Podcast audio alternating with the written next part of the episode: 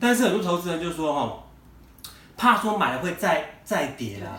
投资人就希望说买到最低点，我觉得是很困难啊。所以为什么刚刚说的说我是纯零股的专家？哎，我还真的是哎，真的啊！我二十年二十年前现在我都在存零股，买台积电买十二股，我就十二股八股九股是慢慢买哎。我五百多买三百七，怎么不敢买呢？对不对？人家说哦跌这么低，你怎么会有勇气再买？一个十块的东西要卖你五块，你需要什么勇气啊？你告诉我，一个十块的东西现在卖你五块，你需要勇气？